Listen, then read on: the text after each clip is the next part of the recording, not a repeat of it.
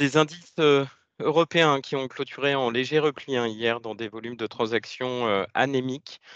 En effet, hein, la fermeture des marchés londoniens pour le Spring Bank Holiday et les États-Unis pour le Memorial Day ont amoindri considérablement les volumes d'échanges en Europe, tandis que l'accord de principe conclu sur le relèvement du plafond de la dette publique aux États-Unis ce week-end qui doit être insoumis au vote du Congrès US avait été largement anticipé en fin de semaine dernière. Pour rappel, Joe Biden a annoncé dimanche avoir finalisé un accord budgétaire avec le Speaker de la Chambre des représentants afin euh, de suspendre jusqu'au 1er janvier 2025 le plafond de la dette des États-Unis.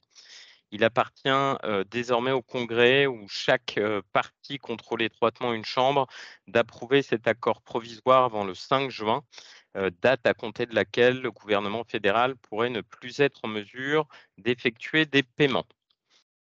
Au-delà euh, des tractations politiques à Washington, les préoccupations liées à l'inflation et au resserrement monétaire devraient continuer d'animer les marchés dans les jours à venir.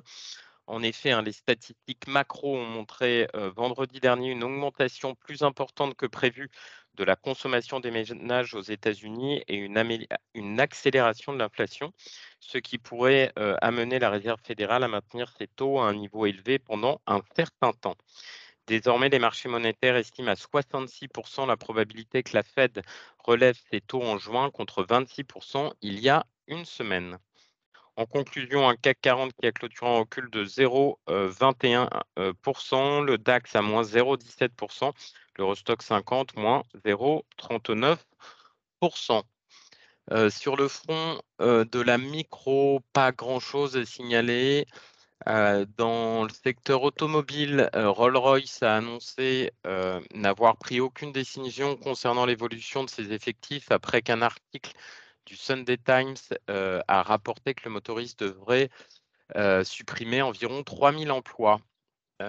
équipementier automobile aussi, Valeo, qui a annoncé hier un accord de coopération stratégique et d'investissement avec Didi Autonomous Driving pour développer conjointement des solutions de sécurité pour euh, les robots taxis alors que l'utilisation euh, de véhicules autonomes se développe dans le monde. Nestlé a annoncé la démission de son directeur financier, François-Xavier Roger, remplacé par Anna Manz, en provenance euh, de la London Stock Exchange Group. Et j'en terminerai, ça c'est une recommandation broker.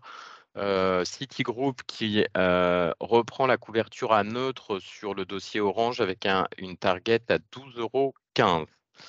Voilà ce qu'on pouvait dire sur les larges caps. Je laisse tout de suite la parole à Nantes pour les petites et moyennes capitalisations. Bonjour, je commence avec euh, Okewin qui annonce renforcer sa participation dans Pure Control à l'occasion d'une levée de fonds de 7 millions d'euros de ce dernier. La société détenait jusqu'à présent 14,7% du capital mais le montant de la nouvelle prise de participation n'est pas encore communiqué. Euh, l'association des solutions de Cowin de l'intelligence artificielle Pure Control permet de couvrir jusqu'à présent 70% euh, des besoins énergétiques d'une station d'assainissement d'eau, tout en réduisant jusqu'à 20% les consommations d'énergie. Et puis donc euh, la dernière, excusez-moi, j'ai oublié le nom, c'est Olod, donc qui annonce avoir obtenu l'accord de l'unanimité de l'ensemble de ses prêteurs concernant la demande de waiver pour l'échéance de juin 2023. Le groupe affichait jusqu'à fin 2022 une dette nette financière à 267 millions d'euros, incluant les garanties pour un EBITDA de 16 millions d'euros. Le free cash flow restera faible en 2023 aux alentours de 4,3 millions d'euros. Mais une vraie accélération devrait en, revanche avoir lieu en 2024 euh, avec une cible de free cash flow à 46 millions d'euros et entamer le désendettement du groupe. C'est tout pour aujourd'hui. Merci Victor. On enchaîne avec euh, l'agenda macroéconomique du jour. En Europe, à 11h, on aura la confiance dans l'industrie et la confiance des ménages en France, Allemagne et Espagne euh, pour le mois de mai. Et aux États-Unis, à 16h, la confiance des consommateurs du Conference Board sur mai également.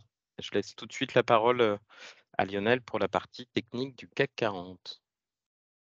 Oui, bonjour. Euh, au plus haut de la séance d'hier, avant que ça ne refait un petit peu, sur le CAC, euh, on a retracé 50%, hein, la moitié de la baisse qu'on a connue précédemment.